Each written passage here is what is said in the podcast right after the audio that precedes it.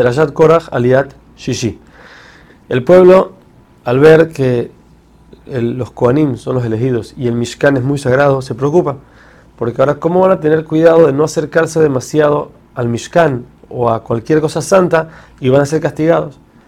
Por lo que Hashem le ordena a Aarón, a los Koanim, que ellos son los encargados de cuidar que el pueblo no se acerque demasiado al Mishkan.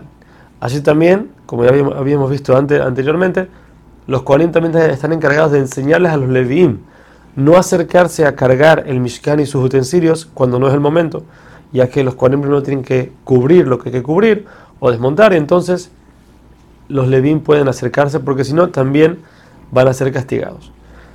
Hashem para corroborar que las siguientes generaciones no vengan a discutir de nuevo y decir que los Kohanim no son los, los que son los elegidos por Hashem, entonces Hashem le da 24 regalos que el pueblo tiene que darle a los Kohanim, diciendo que esa es la firma de que Hashem los puso ahí y nosotros tenemos que mantenerlos, darles esos regalos a ellos.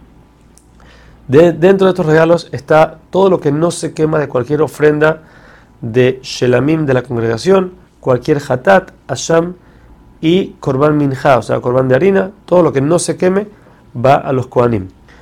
Así también si una persona le roba a un converso y este muere sin familiares, lo que la persona tiene que devolver se le devuelve al Cohen.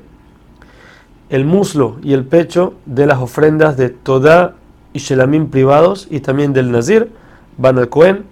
Las primicias, los bikurim de las frutas, también se les da. Los primogénitos de los animales son de ellos. Y los primogénitos humanos hay que redimirlos y el dinero se le da al Cohen. Por último, Hashem le dice a Aarón y a los Kohanim que ellos no van a recibir parte en la tierra de Israel, ni tampoco en el botín que cuando el pueblo vaya a la guerra, tampoco ellos tienen parte en él.